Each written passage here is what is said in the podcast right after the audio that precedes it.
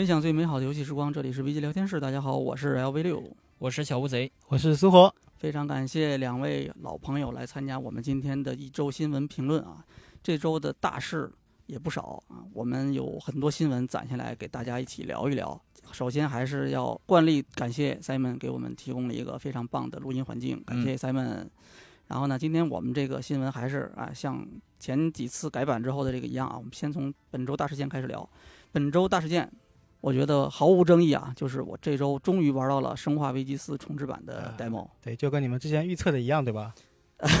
我们之前这其实我们没有预测啊，我们之前这个哦，你指的是我们当时猜的是发布会一说一公开，直接 demo 就可以玩到是吧？对吧？嗯，确实。不，这个说你们是不是已经有内部消息了？没有没有，然后假装是哎，我猜一个。没有没有，真没有。就是其实你以卡普空以前的这个，他以前前几次《生化危机》。相关的这些发布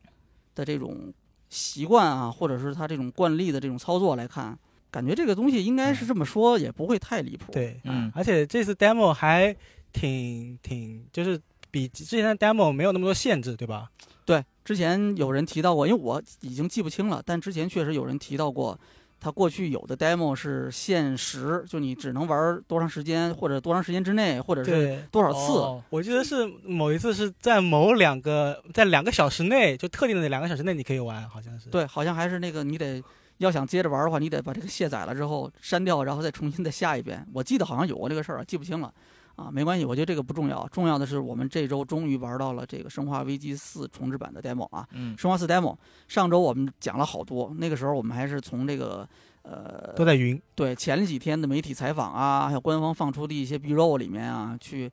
看人家玩的那个信息，然后我们去总结一些新的点。这周我们终于是自己亲自玩到了，而且这个。之前一些就很感兴趣的一些地方啊，这周我亲自尝试了，所以这周一开始我们就先给大家聊聊一些游玩体验方面的东西，好吧？这一次就是呃三月九号，卡普空开完，这三月十号卡普空开完这个发布会啊，立刻就上了这个 demo，这个 demo 的这个内容基本上是游戏的开始。可以看作是游戏的开始。对，开头。现在这个大家可以回想一下自己自己当年啊，这个一说当年这就有点老了，得可能九四年、九五年了，得是就那个时候玩这个这个啊，不好意思，零四年，零四年，就是这个第一次自己玩那个游戏的时候的那个感觉啊，第一次你刚打开这游戏的时候那个那个样子，基本上这个 demo 就是重现那个时候的这个这个样子。一上来先是有一段简短的一个前情提要，哎，讲的其实就是里昂在生化二里面。的一些遭遇啊，然后呢，那给了一些这个闪回，这个闪回基本上也都是《生化二》重置版里面的一些画面啊。然后呢，接下来这个按照正常的这个流程，原作里面应该是，哎，回到这个现实，里昂呢是坐着这个警察的这个小吉普车啊，前往一个不知名的欧洲村落。哎，正版正常的这个原版应该是这么一个流程，但这次这个 demo 里面应该是把这部分拿掉了，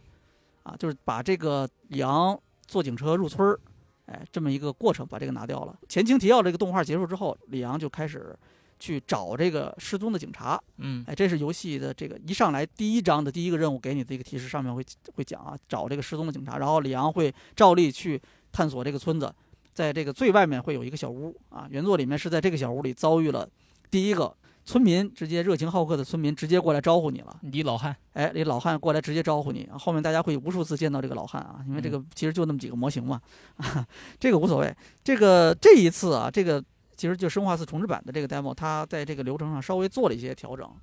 啊，首先就是玩家这个遭遇的第一个房子。其实比之前的那个第一次原作里面那个房子要大得多。嗯，对。啊，而且呢，也不只是一个热情好客的老汉啊，是好几个热情好客好客的村民。对。而且呢，老汉呢也不是一般的老汉了。你在跟老汉第一次搏斗之后，哎，老汉会奇迹般的再站起来。嗯。哎，这个部分还挺惊悚的啊，因为这个我回头的时候，因为我明明已经把他弄死了嘛，对不对？我一回头，突然发现，哎，他又下来了，而歪着个脑袋，然后这就出现了本次 demo，也是这次生化四重置版里面的一个，呃，算是一个新的机制吧。之前我们有讲过，这个原作《生化四》原作里面有一部分村民在被杀死之后，他会脑袋会爆掉，会出来这个寄生虫，对吧？对。这个这一次呢，到目前为止，这个 demo 里面，哎，没有出现这个蹦寄生虫的这个画面，因为这个寄生虫在那个阶段其实还是一个，算是一个被暂时掩盖的这么样一个信息，嗯，对吧？其实那时候玩家还不知道这个寄生虫这个信息呢，对吧？这次这个 demo 就是这个呃重置版里面反映出来一个很明显的一个一个新的一个机制，就是村民有一部分村民他会死后会复活，嗯，哎，表现呢就是他复活之后他的脑袋会歪过来，所以我们暂时就把这种叫做歪头村民啊，这个歪头村民呢就是有几个很明显的变化，一个是他的这个耐久会增加。正常情况下，你两枪爆头，或者是对吧，打出一个硬直，再给他来两下体术，捅他两刀，基本上一个村民就哎解决了。嗯，但是呢，这个歪头村民，呃，我试了一下啊，我手枪没有经过任何改造的这个就 demo 嘛，初始版的手枪，嗯五枪打头才能打死一个村民。呃，对，新版的话两枪是绝对解哎，决不了。你排除一些这个射的不准的原这个这种因素啊，我觉得大概四枪吧，最少我得打四枪。嗯而且呢，这个村这种歪头村民他是没有硬直的，不管你是打头、打身上、打腿、打任何部位，它都是没有硬直的。啊，当然，如果是你用威力更大的武器，比如说散弹枪打的话，它会击退，它会被击退，甚至会被吹飞。但是手枪打它是没有什么这种反应的，可以说对付一般村民的方法，你是不能拦住他的，它会嗯一直往前冲，嗯会抓住你，而且它一般是会惯例啊，会有两下拥抱，哎，这个抱住之后伤害是非常可观的啊，所以这是一个新的机制，可以算是。这次 Devon 有一个非常变态的一个疯狂电锯模式啊，它是随机出现的，就你每开一局新游戏都有可能出现疯狂电锯模式。呃，六爷你刷到了吗？我刷到了，我你你刷到了，我刷到。了，就打我着打着我刷了一下午，因为我打的多呀，打的多自然就有机会遇见的嘛。然后你哦这个模式下啊，就是所有的敌人都会加强。最明显的变化就是你在第一个开场刚遇见那个第一个村民的时候，那个歪头丧尸会变成仨，三啊！哎，歪三个歪头村民，哎我，去，就冲你扑过来，就可以说以你当时，因为当时玩家只有十发子弹，嗯，以你当时的那个武器是绝对不可能把这三个人都干掉的。我觉得应该是不可能的，因为呃，你你还是可以考虑就是在场景里跑，然后用刀，哎，对吧？小刀划他也是可以的。但是在那个地方非常狭窄的一个地下室的空间，我觉得很难。嗯当然，我觉得肯定有大神可以做到啊，你可以把他拉出门去打嘛，对吧？嗯不过在那个时候，外面屋外还有别的村民，这个我们就不说了。总之，正式版就是总之这个 demo 一开始这个部分，我觉得跟原作相比，把李昂刚到这个村儿之后的这种哎，遇到了未知的敌人那种恐怖感，我觉得又再稍微再加强了一些。嗯，对的，然后正式进村儿之后，后面的流程基本上和原作就是李昂刚进村儿的这个部分啊，基本上是差不多的，会有一场围攻战。嗯哎，就大量的村民围攻李昂，李昂这时候要想办法，哎，分头要一边搜刮有利于自己生存的道具，一边呢，你可以找到一个据点，在那个里面固守，嗯，或者呢，你就可以在村儿里面抱头鼠窜来回跑，打游击战，哎，也可以的。总之，不管采用哪种方法，这个游戏最后会触发敲钟的情节，哎，然后呢，李昂就会成功的逃出。这个机制上，我现在看下来，它这个触发敲钟的机制跟前作、跟原作应该是差不多的。一个是你在这个村儿里面存活一段时间，你可以一直跑，你可以不去做任何的动作，你不打人、不杀人也是可以的。你在这个里面一直逃跑，嗯，满足一定的时间之后会触发敲钟。另外一种呢，就是你杀够足够的敌人之后会触发敲钟，啊，但是不管怎么说，这个流程的部分到这儿结束，哎，这个 demo 就到此为止了。但是内容呢，基本上我觉得是游戏一开始最惊险的、最刺激的那个部分嗯啊，它有一部分新手教学的指引。但是呢，更主要的，我就是让玩家一刻立刻就知道《生化危机四》是个什么样的游戏。啊原作的时候，这个 demo 也是最早被开放给这个媒体体验的，啊，所以这个游戏也是这个部分可以说是这个游戏里面被玩家记忆最深刻的一个部分。嗯类似的这种围攻情节在后面的这个正常流程里还有，啊，重置版也保留了这部分情节。但是呢，最刺激的，我觉得还是第一次见到这个场景的时候，我觉得是这个样子的。然后小乌贼，你玩了这个 demo 对吧对，？demo 你也打了好几遍是吧？呃，我一下午的话是大概打了七八遍左右，然后当中大概五遍左右吧，我是通关的。然后有哦有两遍我是被那个电锯男直接砍死了。对，这他还是挺厉害的。像六月你前面提到的那个李老汉的那个屋子嘛，它确实设计的跟原版就原版就很不一样了。原版实际上就是一个小木屋，你进去之后就碰见李老汉，就大概有这么一个桥段。但是新版的话，就你又要钻地道，你又要进暗室，进完暗室看见那个警察的尸体之后，好，直接就给你上来搞一场那个战斗了。而且，呃，歪头的那个李老汉确实很难对付，因为这座他不是说那个呃里昂的那个小刀能够直接格挡吗？我有尝试着就是说按照那个 L 一键把这个小刀架住，我尝试挡他的攻击，但是挡不掉。你是要在合适的时机举起它，嗯你可以这么理解，嗯就是它并不是一个持续有效的防御状态。要打比方的话，你玩那个化境，呃哎，啊对对，确实你有用我们最近的游戏来比喻的话，那就是卧龙里面的那个化解、化尽嗯。哎，但是呢，它并不是一个持续的举，就是你把武器举起来可以持续有一个防御效果，它不是这个样子的。对呃，其实我后面也就是注意到这一点了，然后我后面就是说尝试着在那个李老汉发起攻击的瞬间，我把那个刀架起来嘛，但是也还是不行。哎，这就涉及到这次这个弹反，这个匕首弹反的一些，呃，怎么说呢？机制吧。就我们以我目前玩到的这个 demo 的这个情况来看啊，我也稍微总结了一下，就匕首弹反有这么几个条件啊。第一个就是刚才讲到的，他需要在敌人攻击到里昂命中前的那么一个时间里面，嗯你举起刀，对其实是这么一个操作。对啊，就是摁，因为它是这个，呃，你如果是玩 PS 版的话，就是 L 二是举起枪，L 一是举起刀，嗯，对吧？嗯那就是其实是在那个敌人攻击快要命中你之前举起刀，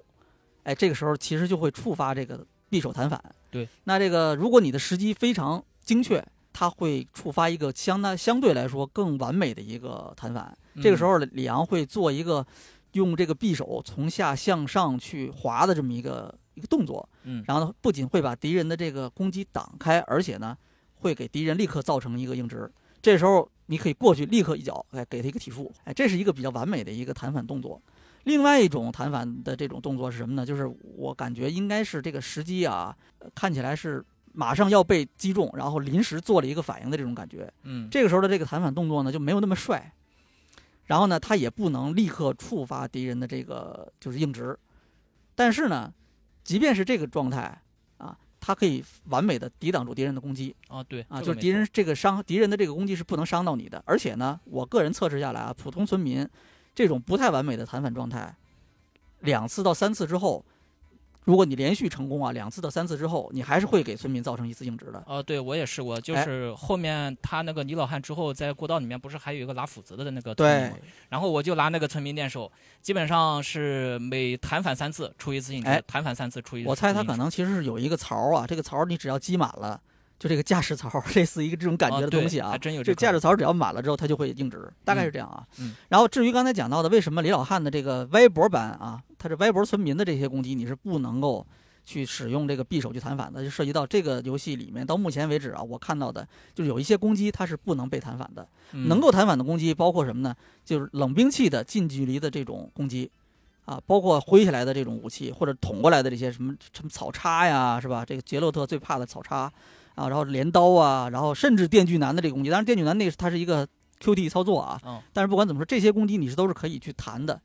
啊，然后它消耗一定的这个匕首的耐久啊，就可以弹的。另外一些攻击不可以弹，啊，比如说什么呢？就村民的拥抱。对抓人那种哎弹，不了。热情好客的村民会有拥抱动作，这个动作是不能弹的。嗯，然后村民的这种推搡动作是不能弹的。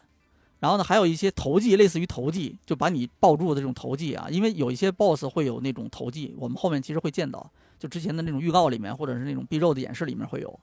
这些是不能弹的。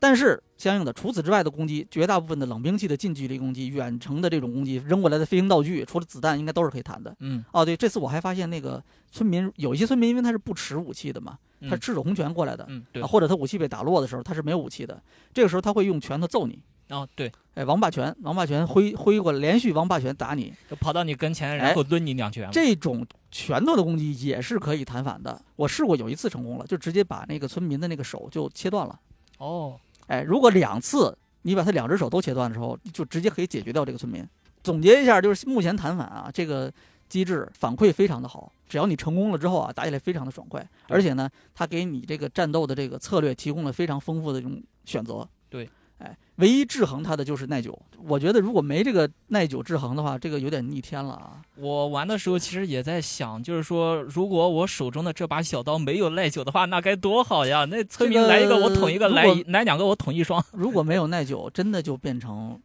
这个卧龙或者变成只狼这样的游啊，戏了。对，啊，这个我还中午看见那个振东打完 demo 之后说了一下，说哎呀，要是没有耐久，我可以一把小刀屠掉整个这个岛。他应该真是能做到，我觉得振东真的是能做到的对。嗯，所以我建议他，你还是玩鬼泣比较好。会不会那个通关之后他给你一些通关奖励啊之类，让你哎多周末的时候？哎，我觉得百分之一万会有。就无限小刀嘛，对吧？这个以前的这个呃生化的这个系列里面也有类似的嗯无限武器，这个设计这个概念都是有的啊。这次肯定也会有，让你打完一一周目之后，用一些资源去兑换，哎，或者以前是用通关奖励去兑换嘛，现在我估计肯定这个机制也会有的，就让你再打的爽快一点嘛。嗯啊，没有任何问题。就最后二周目的时候，大家可以想象一下，二周目我们就玩成只狼，好吧，一点问题都没有。嗯，整体来看啊，这个战斗里面，我个人感觉就是匕首的操作、弹反什么的非常好，嗯呃，体验很好。但是呢，我个人是经常想不起来。啊，所以这个可能，如果是一直习惯玩射击游戏的，玩以前《生化危机》的游戏的话，还是得稍微适应一下，是吧？呃，而且呢，我个人感觉这一次敌人的进化是比较明显的。首先就是所有的村民的这个 AI 都比以前要强，他会很主动的去包围你，哎，哦对，就悄悄的从你后面接近。所以呢，在很多时候，你跟前面一群村民去去鏖战的时候，你必须得留意身后有没有敌人。对，但我感觉这一座反正里昂跟村民都比原作要更灵活了，而且在节奏方面我，因为我之前也是有玩过原作的那个村庄的关卡嘛，我觉得新作就是这一版新版的它的这个整个一个战斗节奏比原作跟原版比起来的话，是很明显是更快的。我在新作的时候就是。呃，在村庄那个关卡里面，我必须要十个不停的来回跑，如果在原作的话，我其实是在有几个点我是可以稍微停一下的，我等我就是等着那个村民勾引他们上来。但是星座的话，我没办法勾引他们上来，他们都直接都追着我在跑。对，这这次是基本上从现在的 demo 来看啊，你基本上不太可能站桩射击了。对，原本的原作，因为这个这个确实也是这个经过了这，是吧？已经是二十年了，将近。嗯，这个机制是已经进化了，不再是这种有这种站桩射击了，基本上就是非常快速的这种移动式的射击，是吧？这个是整个战斗节奏上有变化、有调整，这个是也是很正常的。然后刚才说到的是村民的这个强化，是吧？除了这个 AI 变强之后，其实招式也有一些变化。比如说这次我个人感觉村民会非常主动的啊，使用王霸拳，就手里没有东西的时候，他会用王霸拳揍你。而且呢，我觉得很厉很令我意外的是，王霸拳的伤害非常高。你被打中两拳的话，基本相当于就被一个镰刀或者是被斧子砍中那个伤害。嗯，而且呢，这次的这个村民呢还很聪明，他一般不会就是一味的用，因为刚刚我们讲到嘛，弹反很厉害嘛，很霸道。嗯，但是呢，村民也不会一味的就狂挥武器让你去弹反，他会什么呢？有时候会结合一些手部动作，比如说有时候他会推推你，啊，对，他会先搡你一下，给你先造成一个硬直，然后接下来他再去用武器攻击你，很厉害。呃，我打下来之后，第一次见到的时候我很惊讶，我说这个我靠，这个村民这个太厉害了。而且呢，再加上这次这个呃电锯男是史诗级强化，我个人觉得。嗯。啊，虽然这是这个游戏的初期的目的依然是干掉电锯男，但是在这个 demo 里面，玩家会遇到两个电，最多两个电锯男啊，一个是在这个呃就是惯例，大家进到这个有二楼的这个小房子之后，哎。会开始哦触发这个围攻过场情节，对，哎，这二楼会有人搭梯子，一楼会有人去撬门，然后呢，会有这个电锯男，哎，会在门口用电锯锯这个门，对吧？这时候玩家要在这个屋子里做出一系列的选择，嗯上楼拿散弹枪，拿这个雷这个破片水手雷，拿散弹枪弹药，这跟你原来一模一样啊。嗯，然后就是在这个屋子里聚首，或者你可以从屋里逃出去，都可以的啊。这个看玩家怎么选择。呃这里我就顺便跟大家提一件小趣事儿啊，因为我昨天下午打的时候，呃，我一开始的时候就是忘记了那边就是有一栋房子的，然后我那个时候是直接先进的瞭望塔，然后进了瞭望塔之后，上了二楼之后，那个塔就直接就塌掉了，然后后面就是说。因为没进之前六爷说的那栋房子嘛，然后我也就没找到散弹枪，然后我当时我还在纳闷，我说新版这个散弹枪在哪儿？然后我又跑去问六爷，六爷跟我说就是在你那个进门进村左手边第二栋房子里面。我一开始还不知道，我还以为那个是就是瞭望塔。我跟我说啊，我上二楼呀，但是他那个二楼塌了呀。然后六爷直接回了我一句说，呃，那你你进的那根本就不是同一个其。实就是这次刚才说的这个，也是这次 demo 的一个就是这个重置版的一个小的变化啊。嗯之前有一些比较赖的玩法，比如说你爬到那个很高的梯子上，然后呢有村民上来，上来之后你就可以把它踢下去，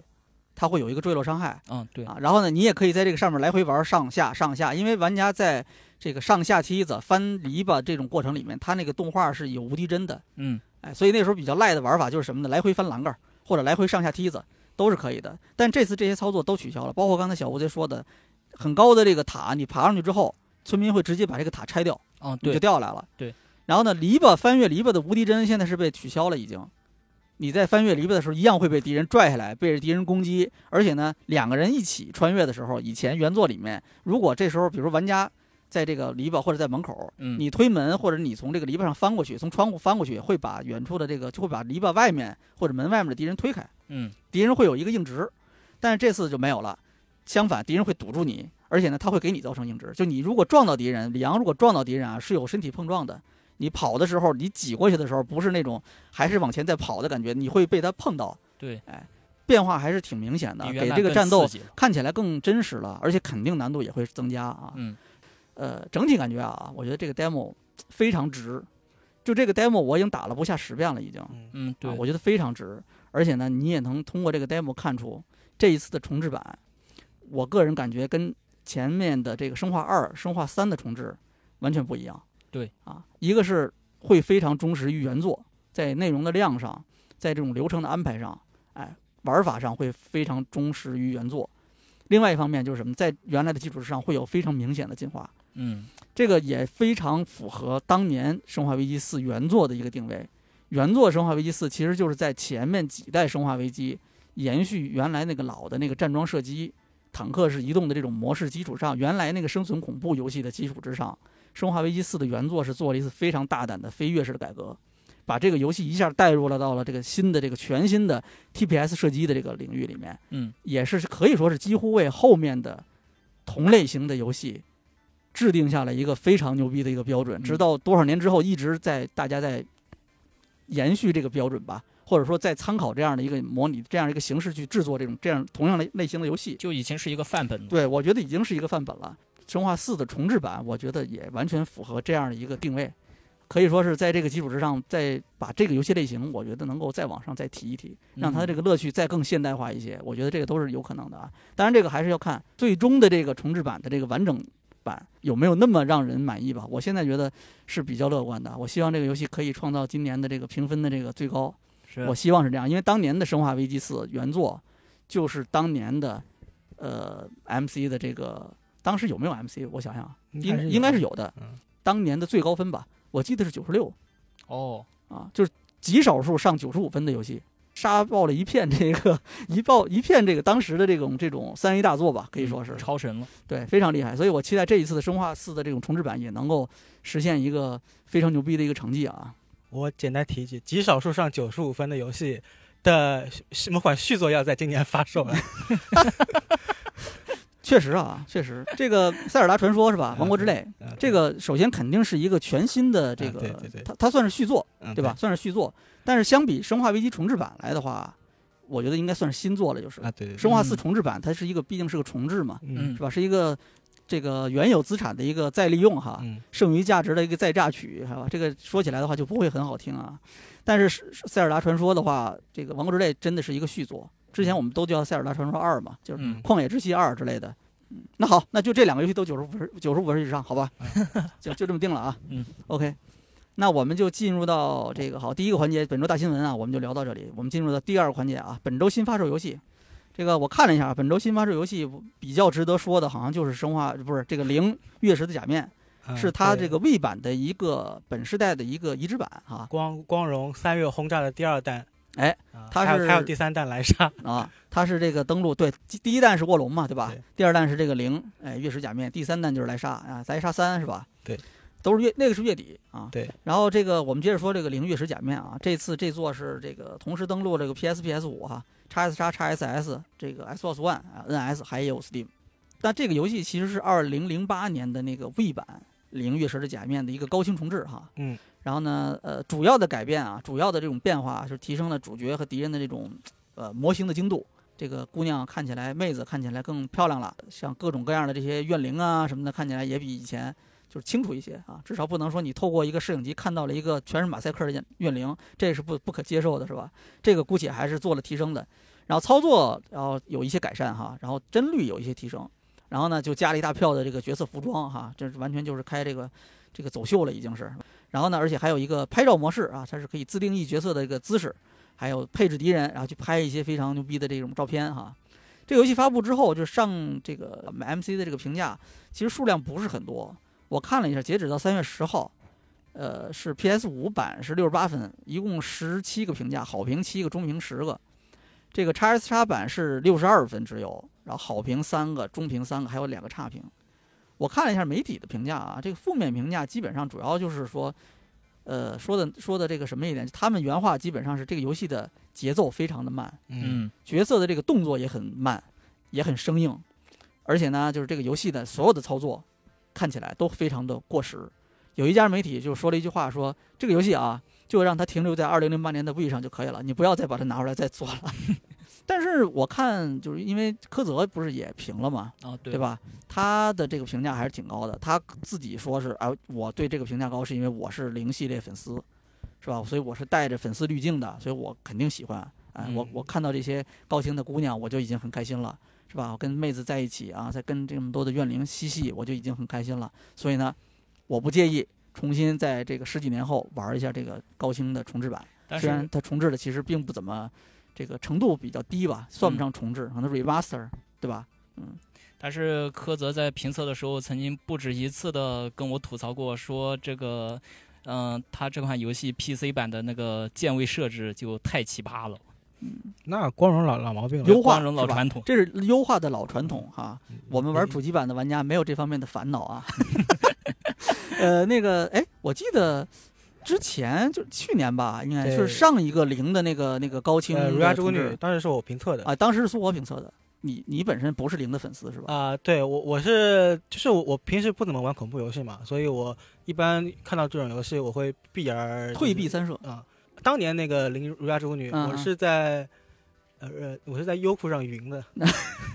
就不是主主要是他确实盛名在外嗯嗯啊、嗯就是这么一个，而且他当时对于呃、那个年龄的我。他的那种盛名，就是那种涩涩的那种名气，哦就是很很能够吸引到那种哦哦，你你说的是零八年的 V 版，你是云的是吧？啊、对对，就是那个《如家之女》最初的那个版啊，本，就是原版，对原本你是在云的嘛，对吧？然后后面的那个移植的那个本时代版本，你是你是自己评测的。对那哎，那你当时你你实际你打通了之后，我我会觉得幸好啊感感谢六爷派给我这么个任务，我让我没有错过这款游戏。过了十十来年，然后实际上玩一下，觉得还是可以的。他你刚才提到那些负面的评价，嗯嗯，我可以理解，都对他们说的都是对的。很中肯啊。对，但是就是呃，它最核心的亮点，起码对我而言最核心的亮点、就是嗯那种日式恐怖的氛围，嗯，那就是它最最大的特色了。呃，它所就是它能够吸引到玩家去。呃，能够喜欢这个游戏，然后去体验它的故事给你带来的那种感受，嗯嗯我觉得这是它最最至关重要的一点。嗯包括如果你提到它操作优化不太呃不太舒服的话，但是如果你就是像比如像柯泽那样子，他可能一路玩过来，他其实已经习惯了这种操作模式了，嗯就对他而言可能就不是那么大的负担。他是受众，嗯，对吧？他是这个目标客户，所以说他没 他不在乎这个。嗯，而且呃，我之前在玩之前担心的恐怖的问题，其实在我玩过玩了一段时间之后，也不是太大的问题了。呃，因为那个游戏《如家之女》嘛，呃，我只说《如家之女》啊，嗯呃，因为它里剧情里面有很多次要上山去干出任务，嗯嗯，嗯啊、我第一遍上山的时候真的是那种步步为营，啊、走一步看一步很，小心嘛，三三回头对吧？呃你就怕突然哪儿冒出一个来，啊，对，但是就走走走多遍了，那就大家轻车熟路了嘛，对吧？啊，嗯就是前面而且你那个摄影机逐渐强化之后，对吧？你这个啊，摄影机越来越，强了之后，对吧？你就就跟机关枪一样嘛，嗯对吧？最开始那个单发的，后面是双发，到最后是连发。的，啊，对对，确实性能强之后，其实我哪怕我新到某个地区之后，我性能强了，我也不怕你了。对对，这个就相当于是你这个二周目带着一把这个无线机关枪或者无线 RPG 进了这个村儿是吧？嗯大家见着你都得跑。嗯，但是那个现在这个玉石假面我还没有玩嘛，嗯呃呃，当然主要是我我还没没来得及玩，呃，毕竟前面有游戏排着有有档期，找那科泽借账号云嗯呃这个对吧？嫖嫖 一下，嫖一下。嗯，还还其实我还有一点担心的是那个，因为《儒家之女》其实我感觉是我能承受的恐怖的那个比较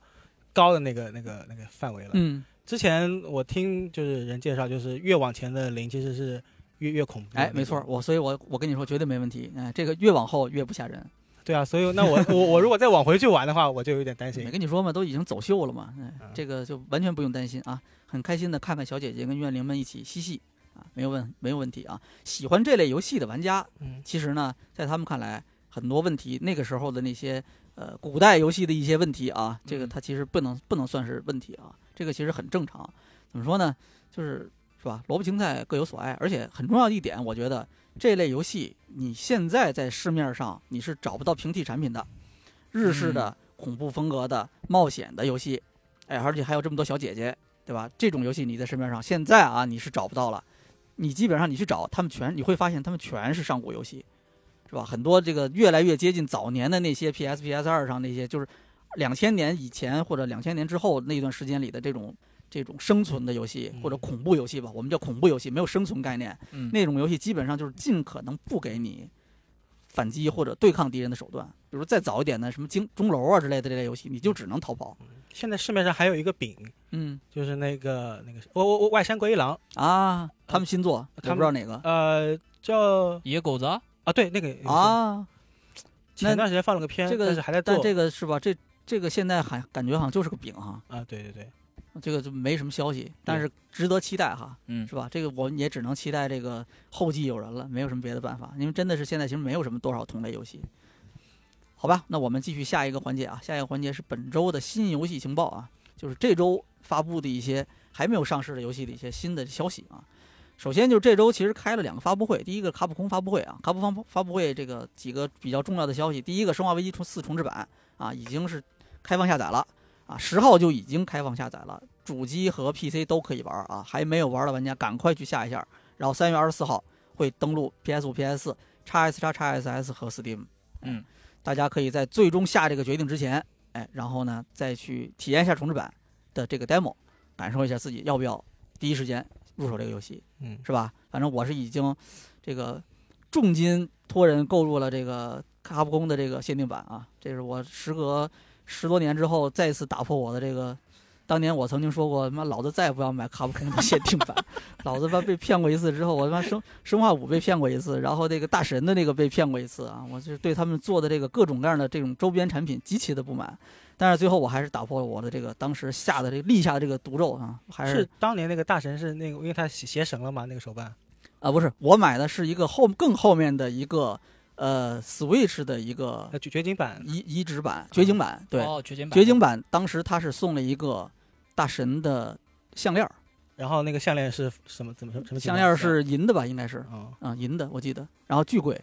巨贵，比正常的版本贵一千块钱人民币。好吧，然后我发现他妈最后是个雷，我这做的实在是太差，就是就是一看啊，这就是义乌小商品市品小商品市场批发的，嗯哦，这都说义乌都是都是都是看得起他了，都是已经啊。OK，这个就不说了，这是我的黑历史，就不讲了啊。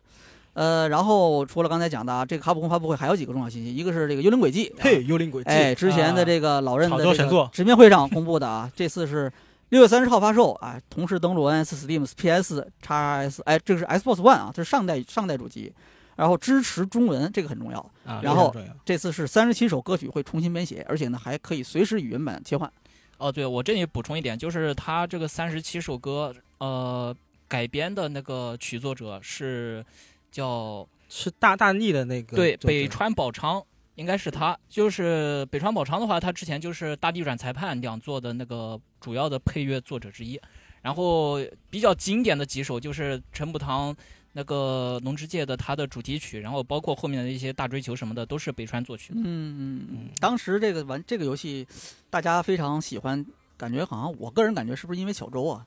呃，对，确实，啊，你们也是因为这个吗？呃，首先是肯定是先玩了那个逆转之后，然后然后被这个幽灵轨迹的它整个的谜题啊剧情给折服了吧？就它本身素质就是在那儿，肯定就是可以说是神神作那样子的那种级别的，完全可以就是这次有了新平台，然后有了支持中文，就可以去尝试的，之前没有尝试过的话。当年是在 NDS 上哈，这个 NDS 上面。怎么说呢？现在是移植到新的主机上面之后，感觉就是呃稍微高清化一下，嗯好像没没有什么我太大还是四比三的比例啊，对，对对对，包括那个比例都是以前的那个样子，不知道这个是到时候是不是两边是留黑还是怎么着？好像是两边有有个背景，啊，有个背景啊，那这很真是很标准啊，非常标准的原汁原味版啊，这个真是原汁原味版。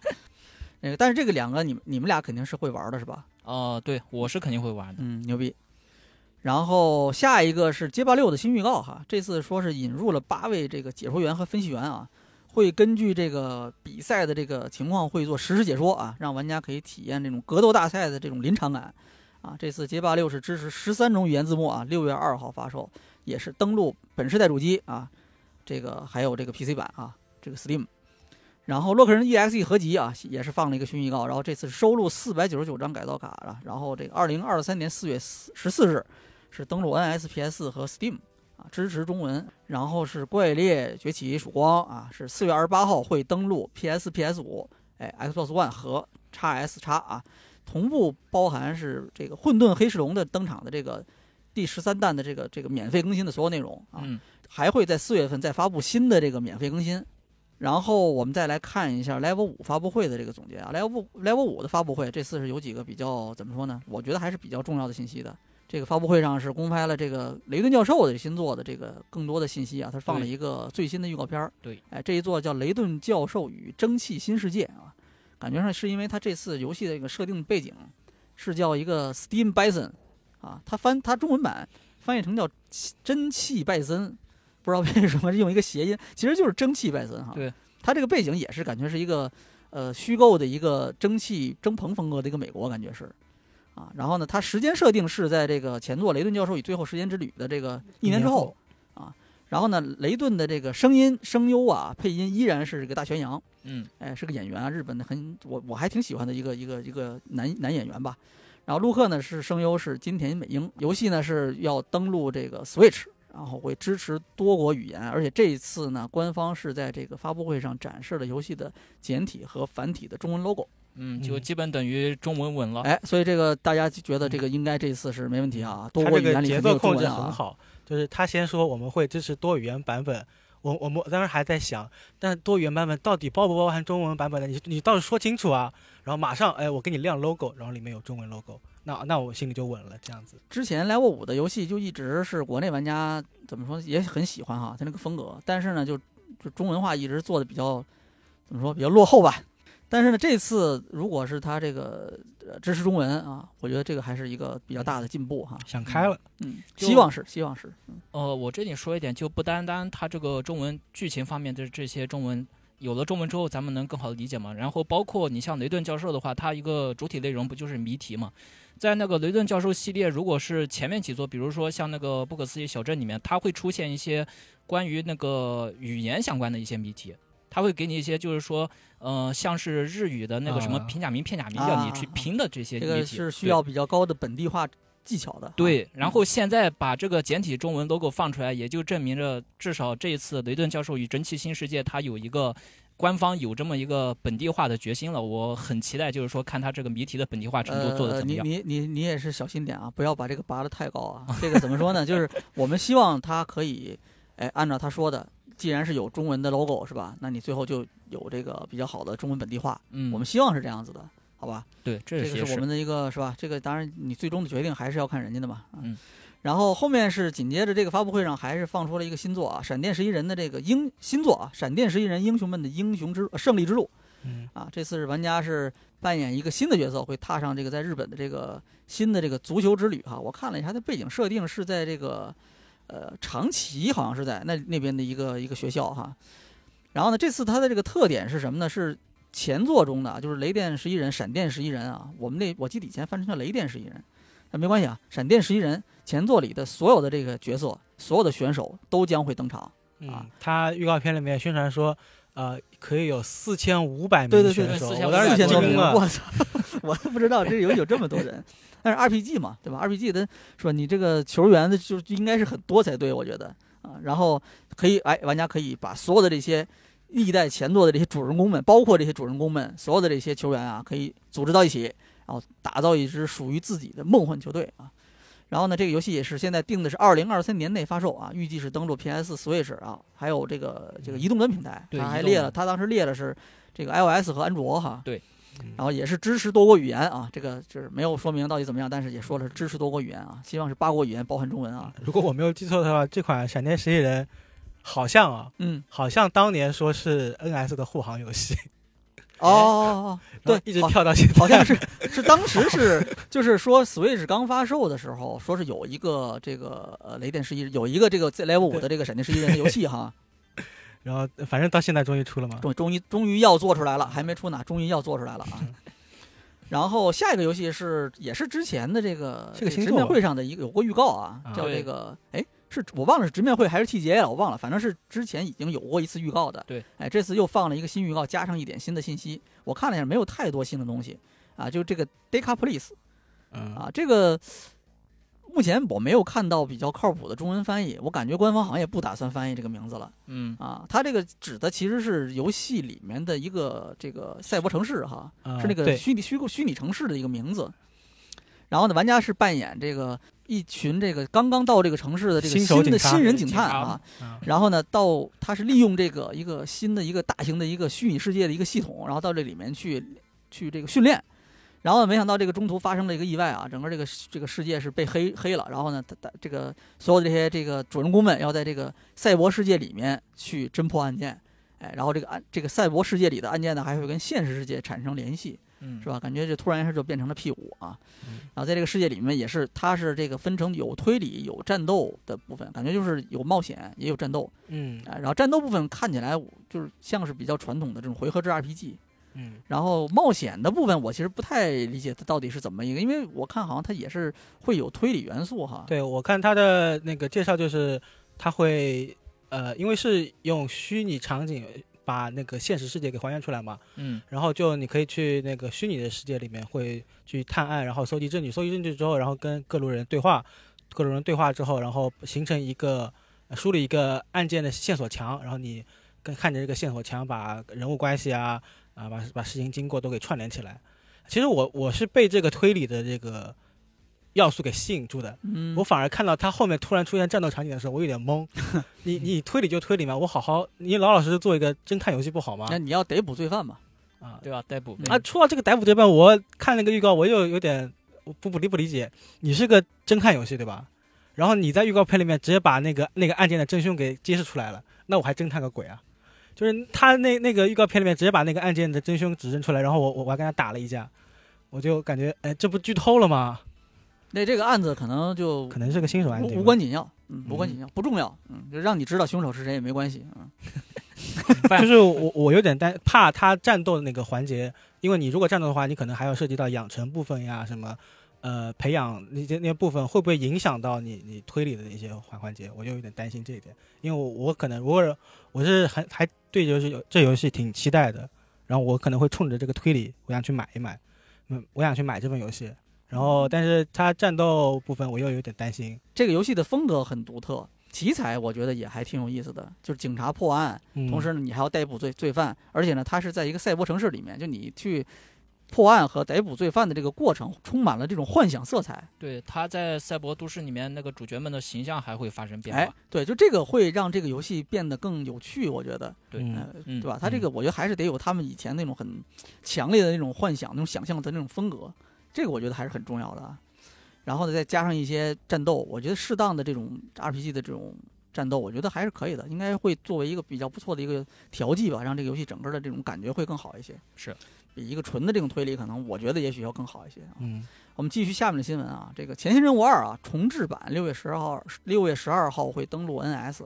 啊，支持中文。那这个游戏是因为也是一个上古游戏的一个重置啊，感觉更像是一个原汁原味版啊。但是呢，它是强调是会保留原作的战略回合制的这种机制，哎，然后剧情、机甲定自定义这些东西都会原封不动的保持，然后在这个基础之上会哎让这个画面更现代化一些，然后会加入一些重新编制的这个音乐，哎，机体呢会再多一些这种新的自定义选项，哎，然后会再加一些这个可能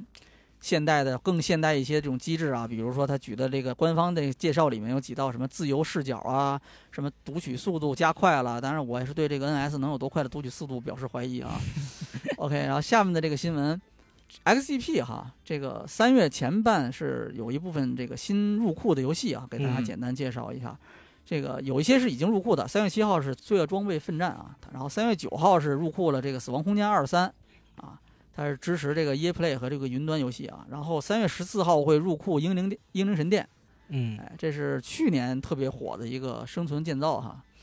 呃，哎，是去年还是前年？记不清了。好像是前年，我当时还玩了，挺投入的。哦，对对对，那那个那那年这个游戏是很火，非常火。对。然后三月十六号会入库《文明六》啊，然后三月二十一号会入库《二之国二》啊，《亡灵之国》王子版。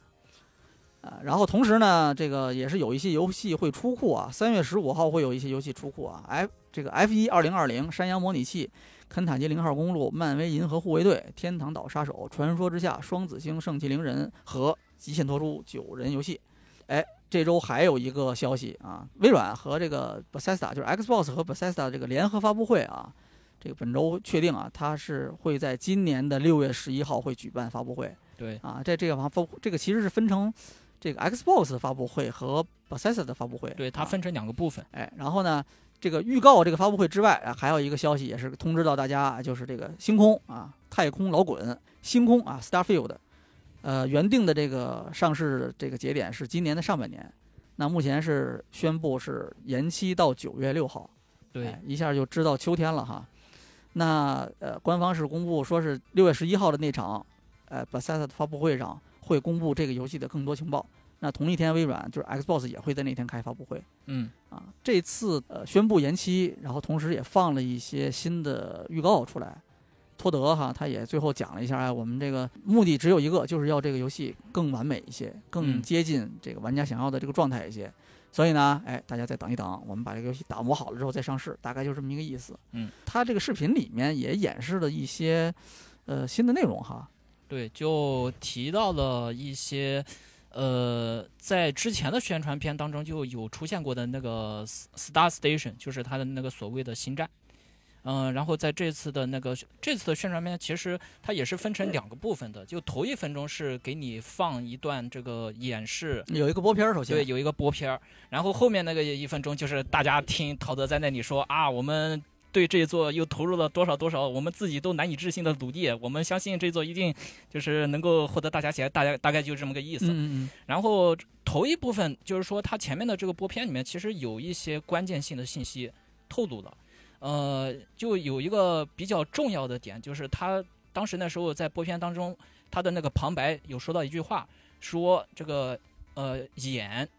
眼出现了一个非常就是不正常的一些。呃，出现了一些不正常的征兆，但这个眼是什么？后面我们在看这个播片的时候，我们会发现一个特别奇幻的一个圆环形的装置，然后圆环形的装置它的那个周围的那个引力场是跟这个跟这个星球本身的引力场异常的是，对它那边的引力整个引力场是异常的，而且再往后大家会发现，就是说有这么一个镜头，呃，有一个宇航员装束的一个人，有可能就是主角，置身在他的这个圆环当中。然后跟着，突然之间，这个圆环就慢慢就慢慢的出现了一些变化，然后慢慢的把这个就是出现了一个类似于像嗯像黑洞一样的那种轨迹，或者说是像一个数据爆发的这么一种状态，就是把整个把整个人包裹住，然后就直接往外迸发的这么一个状态。嗯，这个这一幕镜头实际上非常有意思，因为它很明显的显现出就是说第一个。它的这个圆环是有一个非常特殊的功用的，嗯，就是说有这么一个数据迸发状态的话，有人有人感觉是有可能是呃宇航员借助这个圆环实现一个时空上面的跃迁，也有人在猜测，就是说这个圆环实际上是外星的一个数据文明装置，然后就是说你宇航员置身其中的话，可以了解到这个从古至今各种各样一些文明数据一类的东西。嗯，还有一个比较重要的一点，在它内部经典的就是置身在圆环当中这个镜头。在这个镜头之后，它在那个有这么一个数据迸发过程之间，它有这么一步，就是它的那个圆环显现出了一种眼睛的形状。它的那个周围就是说，宇航员旁边它出现了一种非常神奇的光晕，然后这个光晕再搭配上外面的这个圆环这个轮廓，很明显就是一只眼睛的形状。嗯，这就印证了刚才提到的，就是说眼出现了异常的那个特征这么一句话。就是说，前面旁白提到的这个眼，这个 eyes，很可能就是指这个圆形装置。嗯，当然，这是这只是其中一个推猜测啊。因为这部播片虽然说它只有三分钟不到，但是呢，呃，我这边其实在这边播片之后，我看了一下，就是说观众们的那些玩家们的那些反应，实际上大家的反应都比较有趣啊，就是。有有一部分人是感觉这个你这边给我放这么一个片儿，我也没看懂什么意思。然后陶德这老小子又跟我们说这个星空延期了，那我只把大家叫出来，对你把大家叫出来就是为了这么一点事儿。但是有几个就是说他们之前就很关注星空，很喜欢逼热游戏的星学家，对新学家。有可以这么说吧，有几个新学家看完这个预告片之后，特别特别的兴奋。就是你看他们的那个解析视频，你都能感觉到他。你看他们背后那个那个显示器上在放什么啊？对，他们他们的那个，你看他们的，你听他们的语气都会，呃，就是说感受到他们有多么的高兴。就是呃，国内嘛，国内这边我就看到有一个 B 站的 UP 主叫恶馆长，他是借着这个。两分四十秒的这个宣传视频嘛，做出了一支四十五分钟时间的逐帧解析视频，是相当能水哈。对，相 相当 相当也不叫水啊，就人家从这个这个三分钟的内容里面挖出了很多可能你完全注意不到的信息嘛，对吧？嗯，对他那个恶官长的话，其实他的那支视频我也看了，然后他的核心的一个思想就是说，星空这一次。呃，前面的这些播片，包括后面他的，就是说，陶德在说的时候，背后不是有一些实际演示嘛，都已经凸显出来，就是说，《星宫》这部作品它的质感，实际上已经相比于之前的那几次宣传有了大幅度的提升。就比如说他的那个人物的呃移动，就是说人物的那个移动的轨迹，他当时后面的实际演示里面不是有一个那个主角奔跑的这么一段镜头嘛？然后主角奔跑的时候。就是按照恶馆长他的解释来说，就是说这个人奔跑的动作非常非常的自然，就跟老梗五不一样了。老梗五是比较僵硬的，但 但是我总感觉就是你们我这批玩家就是要求好低呀。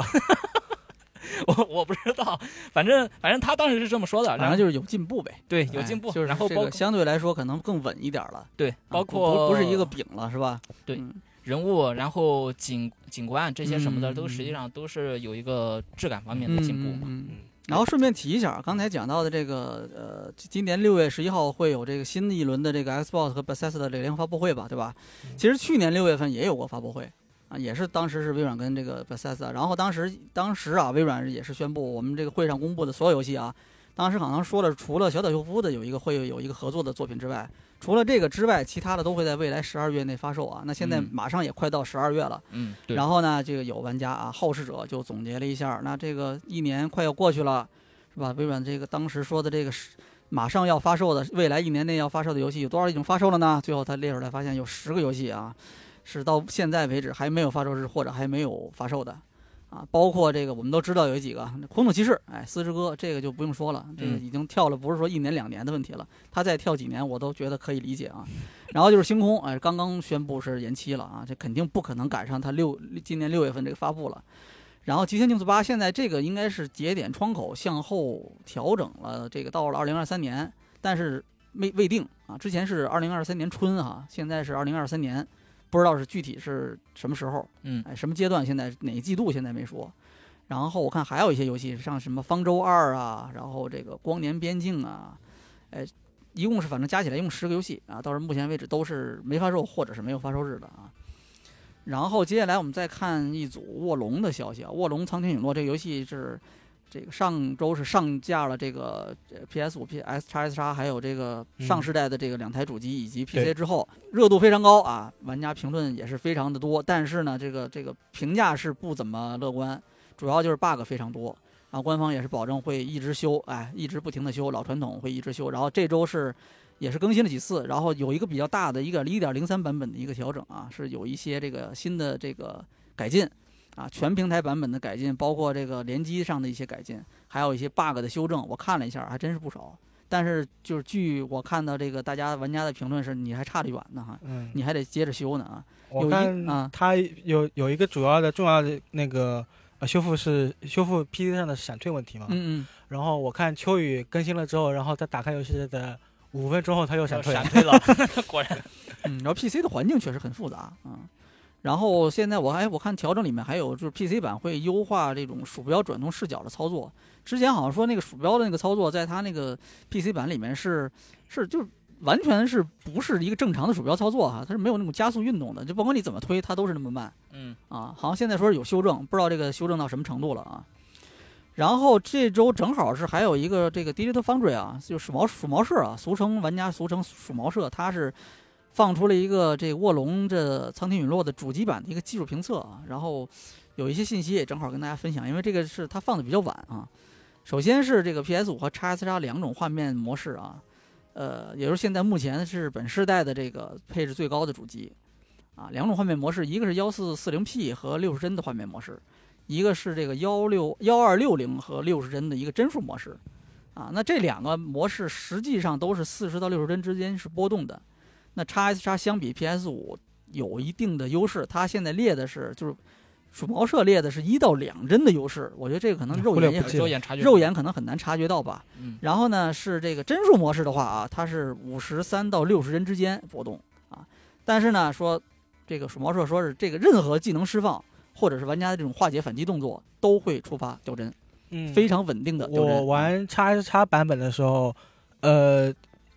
触发出出现过好几次，就是时间暂停，就是我施展一个动作之后，然后画面暂停在这一刻啊，就卡了一下，然后卡了差不多五秒钟之后，然后游戏继续。五秒钟有有点过分，这不是掉帧了，这已经。就是我很担心，就我特别担心卡住了之后，然后它直接闪退了，那我进度就可能要回回去一点了。但幸好那就回去上一个旗子呗。啊，对，但是但是我就担心这一点嘛，嗯，还好它是可以插旗子的啊。对，然后叉 S 叉 SS 是也是两种画面模式啊，一个是这个九百 P 三十帧模式，哎，一个是动态九百 P 加六十帧的一个帧数模式啊。然后呢，相比之下呢，也是这个它相比就是叉 S 叉版啊，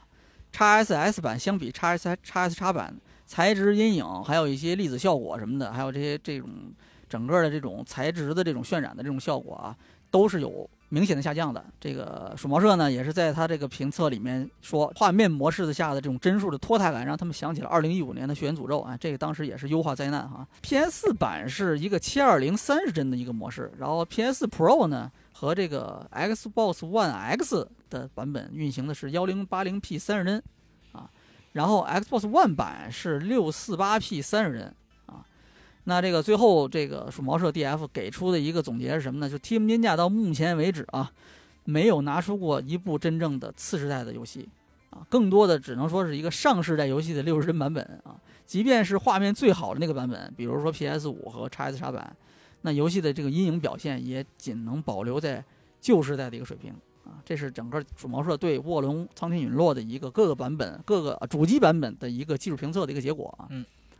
然后本周同样还有一个 PS 五的一个最新的七点零版本的一个系统升级啊，也更新了，追加了一大堆新的东西。然后我觉得比较重要的一个是，呃，无线更新你的这个 DualSense 手柄了。之前大家都记得，这手柄你要更新的时候，你得插一根数据线。对，手柄的固件更新啊，你必须数据线连接到 PS 五本体才能进行。啊，这个就比较怎么说呢？比较麻烦吧。啊，以后哎，从这一次七点零版本系统升级之后开始。这个手柄的固件更新是可以无限去完成的啊，然后呢，剩下的还有一些，我觉得可能，比如说对比较喜欢截图上传这个 APP 分享的玩家啊，有比较有用的一个信息，就是你可以手动选择上传哪些截图跟视频了。嗯，那以前是不可以，以前是直接所有的都上传，哦，全部自动是吧？对，自动同步到那个 APP 上。哦，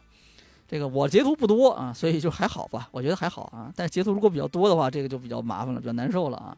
其他还有一些这个升级的内容，包括比如说是 PS 五上今可以支持这个 Discord 的语音聊天啦，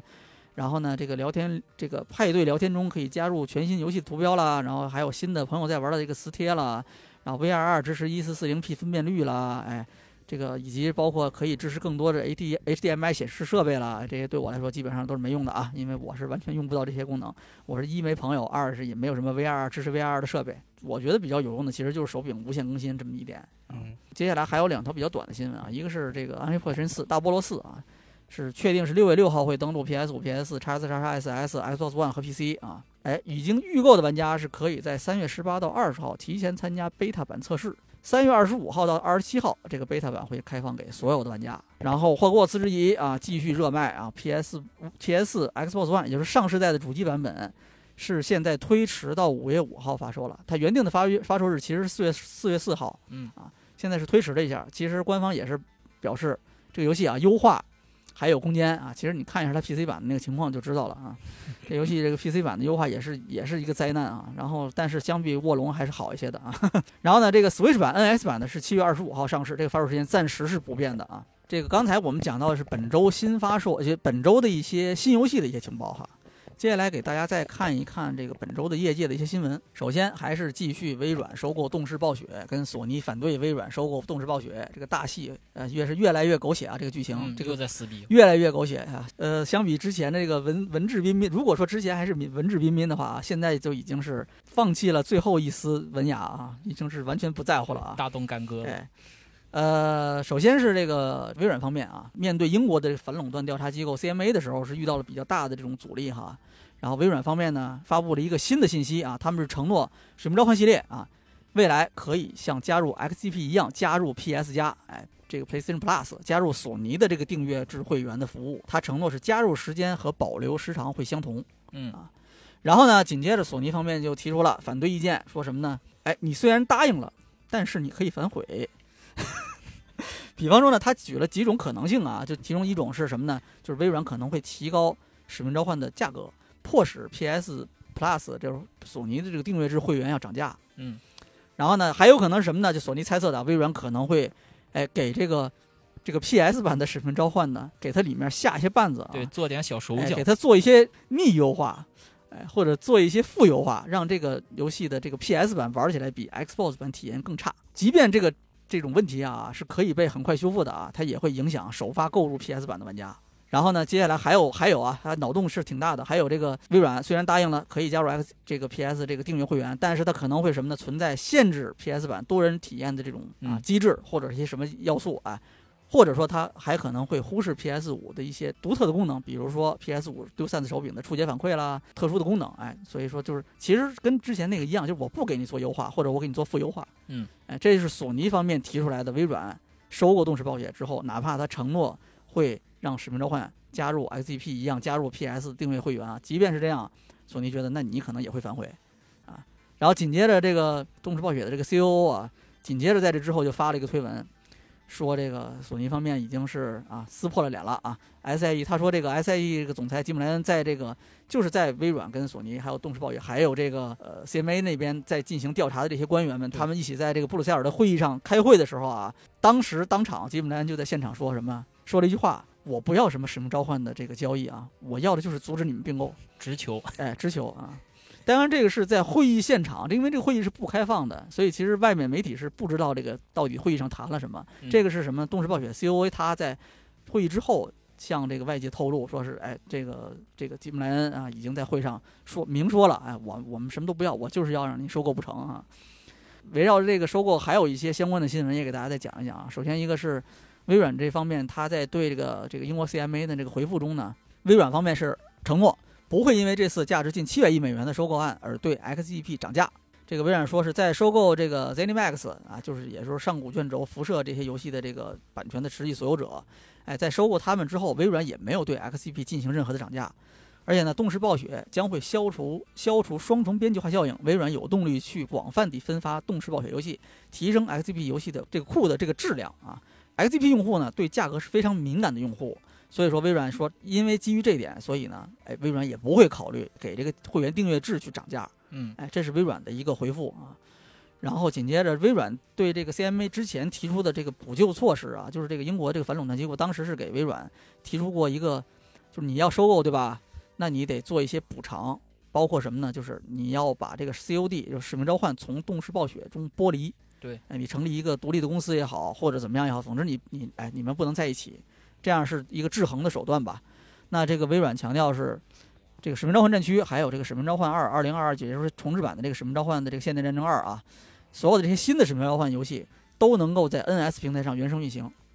哎，这是他做出的一个新的回应啊。这个背景其实上个月微软跟任天堂达成了一份这个十年合约啊，微软是承诺承诺在成功收购动视暴雪之后，会把动视暴雪的这个哎就是主要的游戏 COD。使命召唤带到任天堂的平台，而且当时他保证是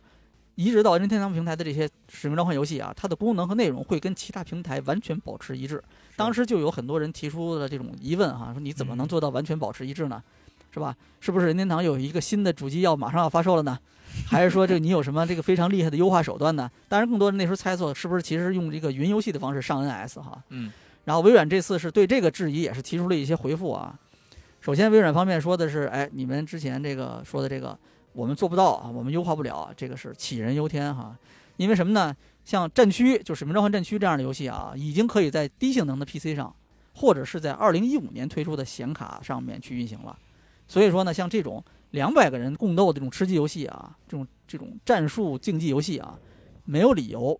不能针对 NS 的硬件进行优化，是吧？NS 的硬件规格其实比那个2015年的显卡还是要强的，它就大概是这个意思。嗯。啊，那这个微软说，那《使命召唤》我们这游戏的引擎已经非常成熟了，所以只要经过优化，我们可以在任何硬件上运运行啊，包括2015年上市的 Xbox One 和这个 Xbox One X 啊，叉叉一叉啊。因此呢，2017年的 Switch 没有理由不能运行这个游戏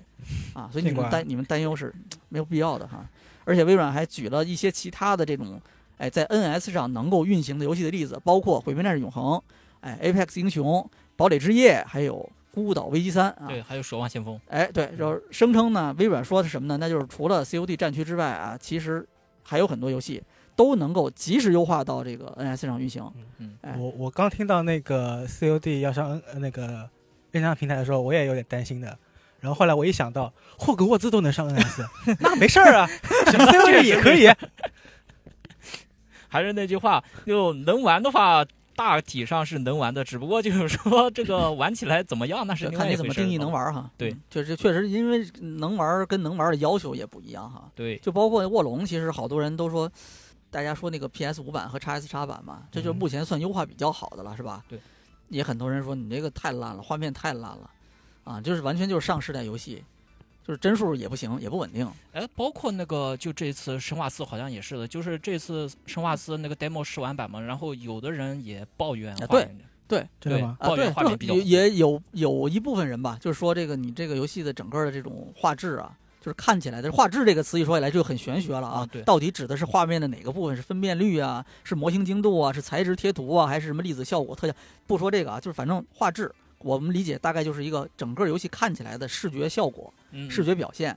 有一部分意见我看到说是远不如之前的《生化二》和《生化三重置版》。嗯，对，对我目前感觉，我觉得接近吧，我觉得应该没有说至少没有退步，我觉得啊。但是这个怎么说呢？就是我刚才讲的，这个能玩跟能玩是不一样的。对，这个看个人。这个画质跟画质也是不一样的。嗯。所以呢，就是回到刚才说的这个问题，哎，这个。这个最新的这个使命召唤能不能上 NS 呢？哎，我们我们这个还是等之后，等它实际上这游戏能够做到这个同步一致的时候，我们再说这个啊。嗯，其实说到这个最近这段时间的这个收购的这些新闻，小贼你这边一直在长期关注哈。呃，也还好，对吧？你有有没有什么要补充的信息给大家分享一下？呃，我这边就说一下六爷，你之前提到的这个索尼的，包括微软他们的这些回应文件，那个媒体上面是近期才披露的嘛？但是我后面查了一下，实际上这两份文件。都是在今年二月份左右，二月下旬的时候就已经给到 CMA 了。它这个实际上应该是一份那个之前的一些，就是说举证、举证、举证质证环节里面的一些文件，然后只不过是放到了近期才披露。嗯。然后索尼它的那个文件应该是十三页，它两份文件我都看了一下，索尼那边是十三页，然后微软是三十三页。索尼的那个文那个文件，它里面提到了，就是说，呃，立场就像六月刚才提到的。那样就是说，必须要拆分。就是不拆分的话，我们这边索尼是肯定会受到一些受到一些损害的。他当当时那时候的那个文件还是说的特别专业，他要把那个补救措施分什么结构性补救措施，然后再又分什么行为性补救措施。然后那个索尼就在说啊，你索尼搞这个行为性补救措施的话，我们微软是不认的，你只能搞结构，你只能搞结构性，你就是微软，你必须结构性的补救，对，那就是你需要结构性的拆嘛，对吧？结构性的拆才能把这个东西搞好。否则就是你对我索尼的这个业务会构成威胁，对对吧？对，然后后面微软它的那个三十三页回文件里面也是回应了相关的一些问题，就前面提到的，包括你说，呃，像我们这边就是，呃，收购本质上对玩家是有益的，而且我们对这个 PlayStation 给出了这个相当充分、相当充分公平的这些合约什么的。我们上 XGP，你可以上 PS 加嘛？对，都一样的。我免费，你也可以免费吗？对，嗯，其实最有趣的是那个微软的他的那个律师团队在。他的那个三十三页文件里面还故意呛了 CMA 一口。他有一段话说的特别有意思，就是说如果微软收购动视暴雪这一次收购要是失败了的话，那么。啊，索尼的 PlayStation 在这个英国市场，它就有装机量的优势，然后它有公认的领导地位，然后它还有这个什么，呃，前几年来一直就有的这个 COD 独占内容的这些行为。毕竟人家是占领了百分之七十，索尼占领百分之七十游戏市场哈。对，括弧不包括任天堂的份额。然后，然后微软呛的这一口就是说，你 CMA 现在管我这个微软，那我微软这边要是彻底黄了的话，你你怎么定义索尼呢？索尼难道就？就是说这边就没有什么那个做的不对的地方吗？到时候我们就拆分索尼。哎，然后所以说他的这个呃，我觉得微软逆逆社团这一招其实还是比较还是还是比较的那个比较厉害的，因为它实际上就是。他实际上就是在指着 CMA 的他的那个逻辑推导，他就是说指着 CMA 逻辑说你这个逻辑就有问题。如果你的那个逻辑成立，对吧？我收购我会威胁他的市场地位，那他我收购不成，他威胁别人的市场地位嘛，对吧？他形成垄断了怎么办呢？对，但是这但是这个 CMA 怎么回应呢？反正我们现在也不知道。嗯嗯嗯。然后其实这一场这个整个微软收购动视暴雪啊，然后跟索尼的这个呃两边针锋相对，其实最初的争论的焦点。呃，有一部分啊，其实就是商业模式问题。嗯，啊，索尼运行的这个，包括以前的主机运行的这个商业模式，有一个很重要的原则，就是每个平台要有自己独特的内容作为它的核心竞争力。嗯，这部分内容包括自研的内容，比如说任天堂，对吧？我们大家都公认任天堂的内容是独特的，是独一无二的，所以它的这个内容对于它的平台来说是有独特的竞争力的。嗯，那索尼、微软也都有各自的这种第一方、第二方的这种团队，是专门为它的平台去生产内内容的。这部分内容理所当然的就是为他们自己的平台所独占，或者是他们的服务所独占，对对吧？现在已经是服务了。你比如像对吧？XGP 这类的，其实就是一个服务，它涉及很多个平台。对吧？那像对索尼来说，现在暂时啊，就还是 PlayStation 这一个平台，以及它现在不是有一个新的策略，就是我们过了半年上 PC 嘛。本质上，他们其实还都是独占的商业模式，就基于这种独特内容来滋养自己的平台，然后来形成这种自己的客群，对竞争力是吧？对。那微软现在其实它是想要颠覆这种商业模式的，嗯。所以呢，微软在一开始就强调，那独占对这个整个的行业是不好的，是吧？它是会损害玩家的利益。是吧？那所以我们的目的呢，是让所有人可以在哎任何地点、任何时候、任何平台上玩到他想玩的东西。嗯，哎，所以我们是要打破这个垄断的啊。当然，这个话呢，怎么说呢？就微软过去它也是积极的参与过这种商业模式的竞争的，所以说，并不是说在这个 SEB 之前，他没有干过这种。以独占为核心内容竞争力的这样的这种事情，这个他以前也是干过的，是的，是的，对吧？这个你往前，咱们如果倒旧账的话，你肯定能，对吧？有大量的是吧？对，因为以前大家就是这么竞争的嘛，对吧？对。但是现在他有新的商业模式了，所以他现在有新的这种观点了，这意见那。对吧？我们不能再去搞独占了。嗯，那索尼去反对它，其实也是基于这个点来进行出发的。嗯，但是呢，其实最后我们说一千道一万，你回到整个我们回到现实世界啊，刚才他们争的这些东西很多还没有发生，对吧？Xbox 还没有收购动视暴雪，它也没有，索尼也没有垄断整个游戏界啊，这个都是很多东西是没有发生的。还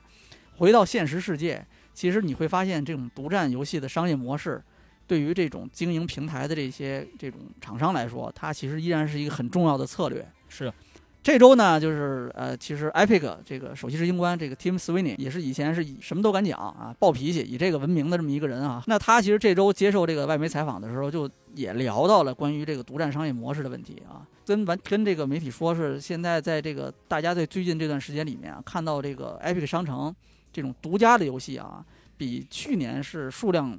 哎，整个节奏都是有所放缓的，啊，然后呢，即便是这样，他说那这个独占的游戏内容依然是或者说独家的游戏吧，依然是 Epic 吸引用户的战略的一个重要的部分。无主之地三这样的少数的这种重磅的这种游戏，它这种独占的这种效果其实会非常明显，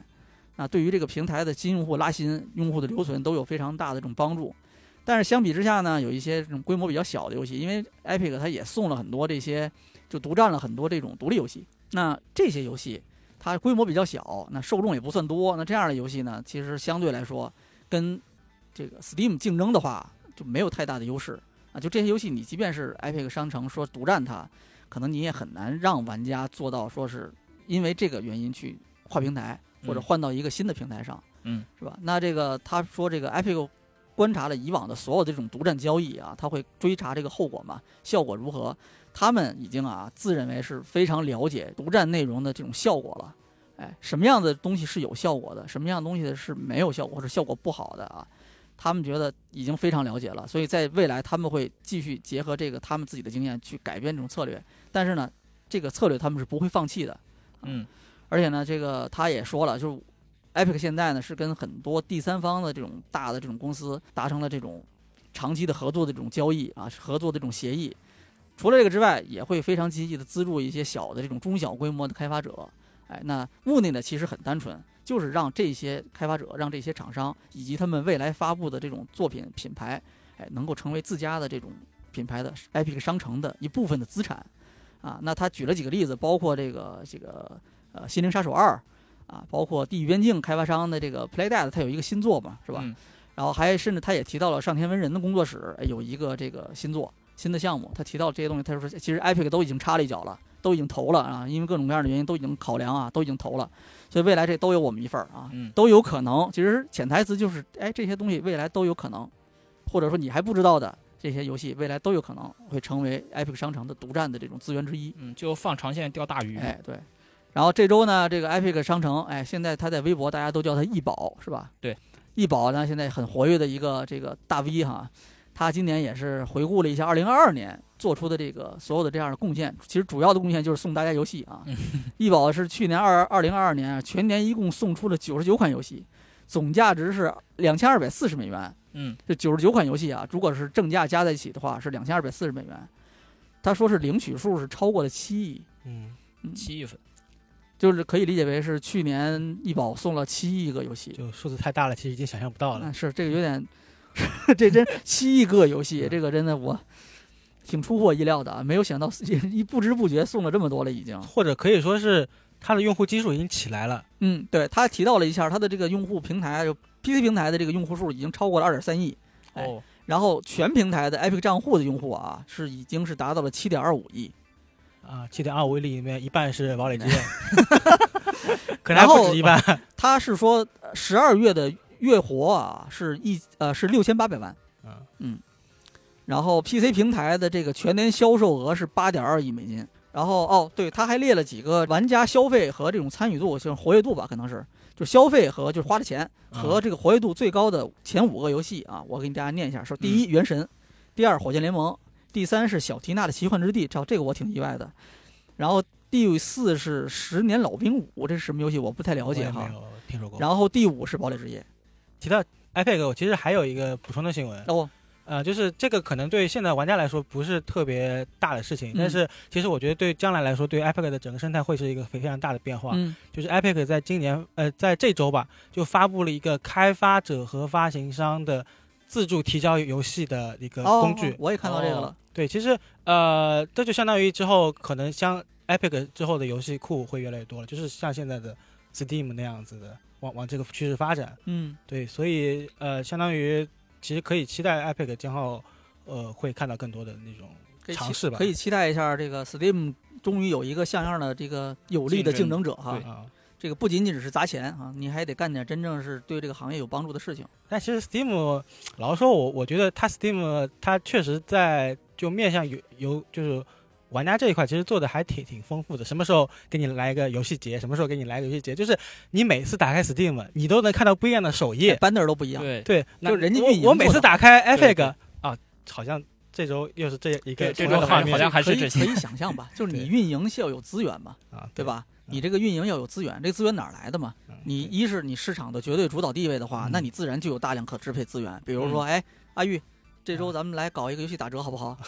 是吧？然后对吧？然后你小开发者一样啊，我给你们一个游戏节曝光，是吧？你可以上首页，哎嗯，那好，你多提交提交游戏嘛，对不对？就是 Steam 现在我打开 Steam 就是就就真的有那种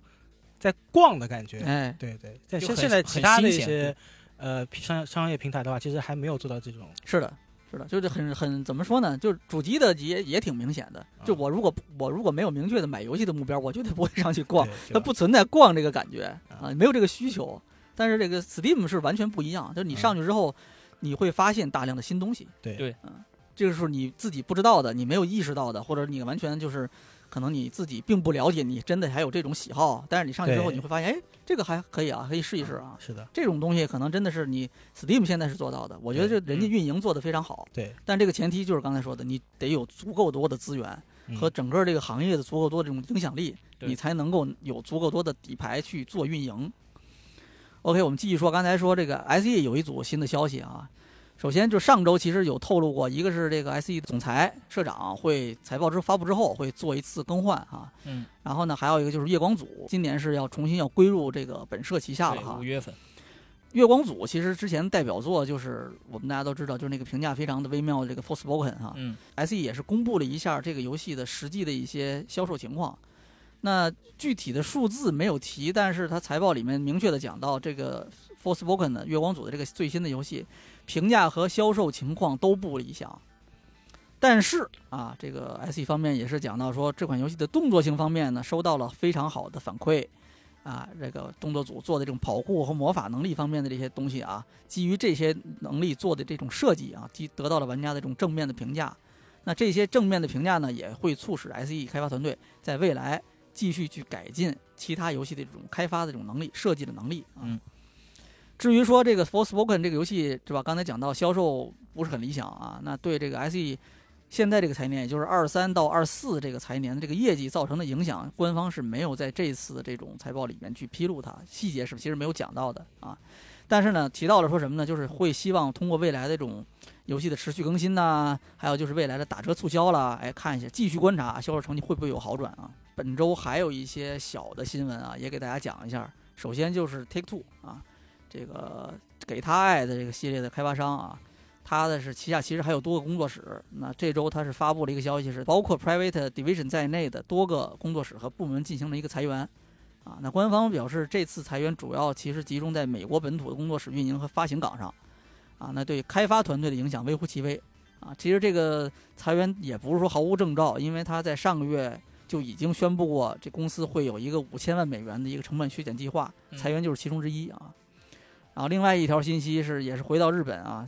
之前报道过啊，因为内幕交易而被捕的这个索尼克之父啊，这个是 Square Enix 的前员工中义司啊，嗯他是在东京地方法院的这个初审中啊，对这个所有起诉方提出的这种起诉是供认不讳啊。那这个背景就是 S.E 啊，他是在前几年是跟这个啊，就一个叫 Amin 的一个手游公司啊，它是合作开发的这个《勇者斗恶龙》在内的多款手游。二零二零年，中义司当时和 S.E 的其他两个员工一起。他们是那两个员工是哎参与了这个手游的开发的，那他们是在得知这个消息之前就已经提前购入了这个 A 命的这个价值四千七百万日元的股票，哎，相当于是通过未公开公司内部信息从这个股票交易中非法获利。嗯，那同年十二月，中义司也是在得知这个 SE 和这个 ATM 公司也是合作开发的有一款新的手游，这个《最终幻想七：第一战》这游戏已停服了哈。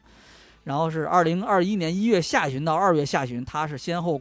加在一起购入了价值一点四四七亿日元的这个 ATM 公司的股票，之后又转手卖出，然后获利是超过两千万日元啊。最后，我们再分享一点这个本周的销量新闻啊。首先是英国的这个周销量排行啊，卧龙哎，苍天陨落是英国周销量实体榜是排到了第八啊，PS 五版占到百分之八十九，PS 四版占到百分之七，Xbox 版占百分之四啊，这是说的是实体版哦。嗯，然后霍格沃茨之遗啊，周销量是下降百分之三十，哎，但是仍然保持在榜一啊，而且这是已经连续四周拿下榜首了。啊，毕竟是在英国，是毕竟是霍格沃哎，兹哈对利波特，对对对对，就有点类似卧龙在中国这种感觉吧我。觉得比那个还得，因为这个毕竟人这是人一个完全本土化的一个本土的一个作品啊嗯。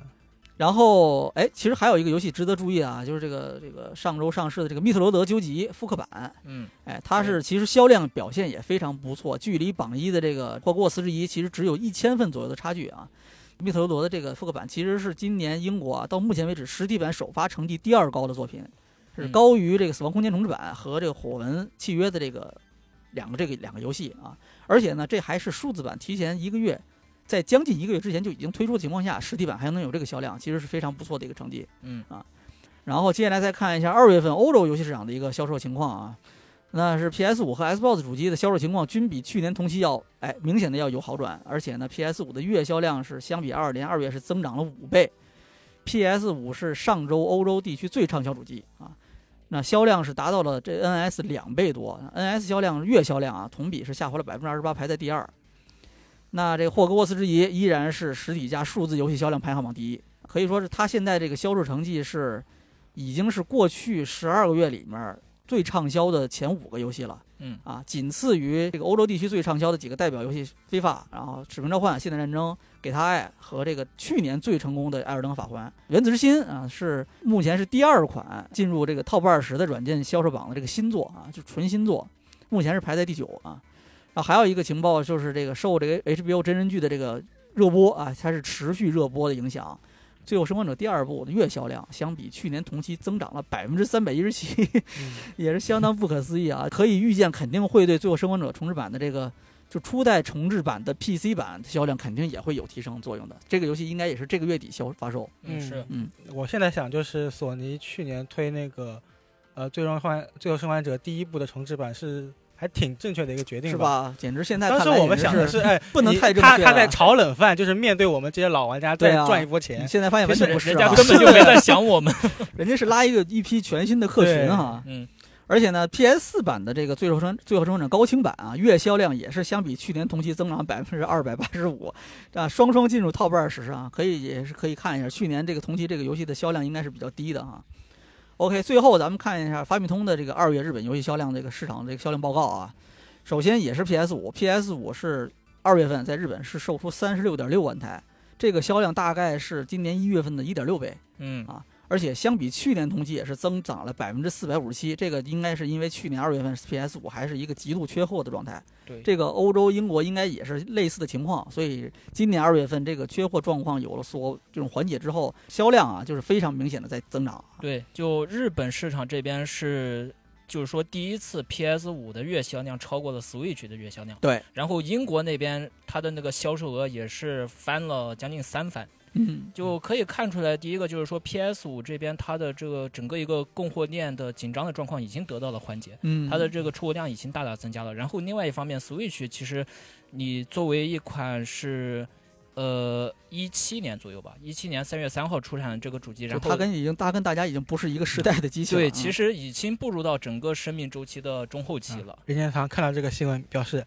下周我出一个限定版《塞尔达传说》限定版啊，已经出了是吧？这就已经公布了。啊然后呢，那个王国之然后软件方面啊，本月的这个软件销售榜的榜首依然是星之卡比 V 的豪华版啊，月销量是十八点九万套，非常恐怖啊！任天堂依然是任天堂啊，任天堂是依然是日本市场月销量最高的发行商，总销量是超过五十一万份啊。仅次于任天堂的这个发行商是谁呢？就是 SE 啊，二月份是发售了超过这个十六点二万份的游戏啊嗯。第三呢，其实就是华纳的霍格沃茨之遗。呃，二月份日本销量这个日本游戏市场这个软件销量前五，我也给大家看一下。首先是星之卡比 V 豪华版啊，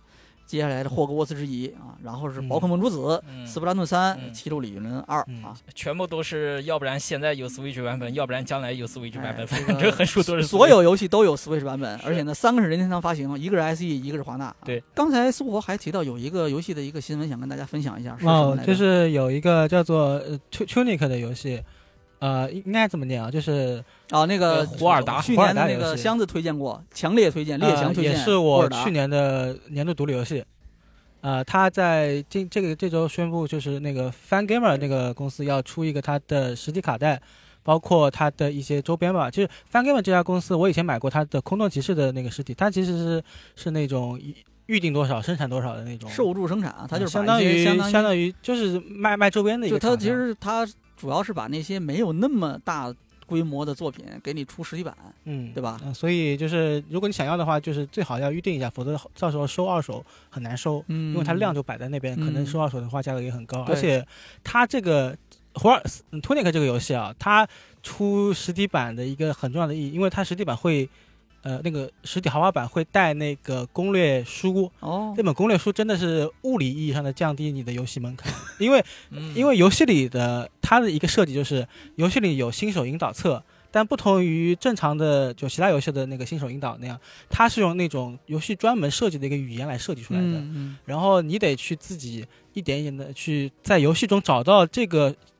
引导册的书页，然后你去把这本引导册给拼凑出来，然后再去解读这本引它那个胡语的那个每个单词代表是什么含义，你再去进行一些解谜。嗯，但如果它现在以实体版的形式给你出出来之后，你就不需要去游戏里去找了。你你肯定不用翻译了。对，而且你能直接看到一些世界地图是什么样子的，嗯不用你去找了，会很方便很多。而且如果真的是一个很量很足、很很厚道的一个攻略书的话，本身也有很好的收藏价值嘛，嗯，对吧？这个之后如果是卖二手的话，这种游戏应该会很怎么讲，很保值。嗯可能会很保值吧。嗯嗯嗯。OK，那差不多这些就是我们本期一周新闻评论的所有内容，好吧？感谢呃小乌贼和苏活周六的时间，然后牺牲了休息的时间过来跟我们一起聊这一期一周新闻评论。呃，然后最后的最后，我再稍微做一个预告啊。那本周大家也都看到了《生化危机四》的这个重置版的一个 demo 发布。是哎，我们之前也是说过好多次啊，我们要这个搞线下活动，《生化四》的线下活动，我觉得时机已到啊，时不我待，我们就在正式版发售之前，因为这个 demo 确实内容还挺多的，而且嗯大家玩的也都挺开心的。我看那个我们那个线下玩家群里，大家一直在聊这个，所以我们就哎下周下周也就是十八号或者十九号这两天，我们会办一场在上海地区办一场新的线下活动，嗯主题呢就是《生化危机四》重置版。哎，我们会在游戏发售之前跟大家一起聊聊这个游戏，而且现场我们一定也是会有游戏环节，我们过来一起大家玩一玩这个游戏，现场体会一下，看一看其他人是怎么出丑的，好吧？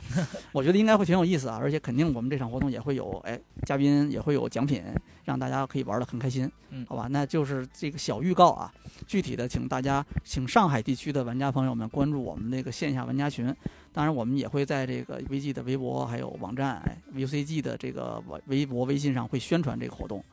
好吧？那这期的一周新闻评论就到这里，分享最美好的游戏时光。我是 LV 六，我是小乌贼，我是苏光，我们下周的一周新闻评论哦，不对，下周应该是没有一周新闻评论了。下周我们应该如果没有意外的话，应该就是一场线下活动了。嗯，那我们就下周的线下活动再见呗。再见。拜拜。